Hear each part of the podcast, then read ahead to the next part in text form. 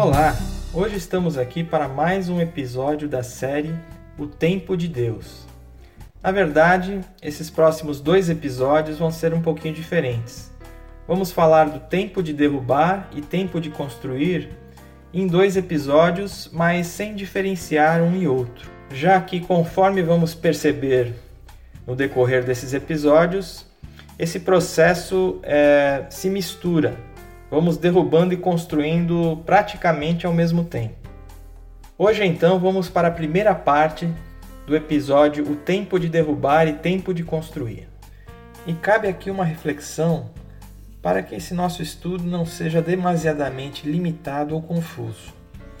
Se o matar e o curar tem muito a ver com a parte emocional das nossas vontades, com a identificação e destruição de desejos mundanos que nos levam para um caminho alternativo ao proposto por Deus, a morte, o derrubar e o construir tem mais a ver com a parte racional do nosso ser, com os valores e crenças, conscientes e inconscientes, que professamos e ou demonstramos em nossas vidas.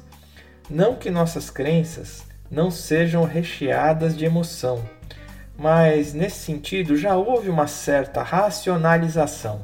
Alguma ponderação que levou em conta fatores mais objetivos, culturais, morais, pessoais, etc. Assim, por trás de um pecado que preciso matar, existe uma motivação que preciso derrubar, para que eu possa receber a cura e construir novas convicções com a direção de Deus. Como disse, é certo que muitas vezes a emoção e a razão estão entrelaçadas, sendo difícil perceber a distinção entre vontades e escolhas, desejos e valores. Mas é a decisão, a fé de submeter nossa vida à palavra de Deus que nos torna conscientes dos nossos desejos e valores, preparando-nos para assumir a postura de mudança de estilo de vida, matar, derrubar, curar, construir, através de um processo de transformação com a direção do Criador. Lembrando da Escritura em Gálatas 2,18, se reconstruo o que destruí, provo que sou transgressor. Sempre que nos esquecemos dessa luta constante, tendemos a voltar a agir da forma antiga, desenterrando a mentalidade mundana e reconstruindo o velho homem, voltado para sua satisfação egoísta. Por isso é preciso que estejamos sempre vigilantes, atentos, constantes na busca de entendimento e arrependimento, lembrando-nos de quem somos diante de Deus. Recebemos diariamente diversos convites para abandonarmos nossa luta e nos entregarmos aos nossos desejos egoístas. Alguns até parecem justos, pois o mundo assim os coloca para nós. Parece justo atirar pedras contra os que afrontam a ordem do politicamente correto. Mas Jesus disse: Se algum de vocês estiver sem pecado, seja o primeiro a atirar a pedra nela. João 8, 7. Ele não colocou pesos ou tipos de pecado. Não ponderou se os acusadores tinham transgressões aparentemente menores, mais perdoáveis, mas deixou claro que um ser humano não pode julgar o outro moralmente, pois todos agem e desejam agir de uma maneira contrária à esperada pelo Criador pois foram corrompidos por ideologias criadas por outros homens e afastaram-se da justiça de Deus, que além de ser superior, não é parcial ou condicional, mas está aberta a todos. Um dos maiores problemas do ser humano é conseguir derrubar seus valores, aparentemente justos ou pelo menos aceitáveis, e construir um modo de vida verdadeiramente justo aos olhos de Deus, independente da sua suposta situação quando se compara com os demais. O excesso de injustiça dos outros parece nos justificar, trazendo alívio e reafirmando nossas crenças. Além do mais, muitos aparecerão para apoiar nosso tendencioso julgamento, mas não é isso que o Senhor espera de nós.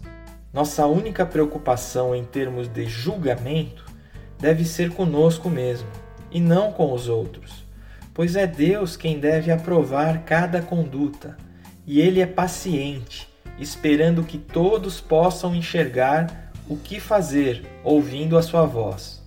Mas como ouvir? Em cada momento, a comunicação de Deus com o homem foi e é realizada preferencialmente de uma forma diferente. Na criação, lá no Éden, Deus falava diretamente ao homem. Gênesis 1:29. Pois este ainda não havia pecado e podia estar diante do Criador. Depois, no decorrer do Antigo Testamento, o Senhor se comunicou sobretudo através de profetas. Leia Êxodo 3:10. Depois, ele enviou seu próprio filho Jesus, o Salvador, João 1, 9 a 10. E hoje temos os relatos compilados em sua mensagem, a Bíblia, segundo a Timóteo 3, 16, 17. É certo que Deus pode manifestar-se a cada um de outras formas específicas, através da atuação do Espírito Santo, mas esse não é o nosso foco aqui. O importante é saber que a palavra de Deus é viva e eficaz e que tem poder para nos transformar. Hebreus 4:12. Se tivermos verdadeira fé.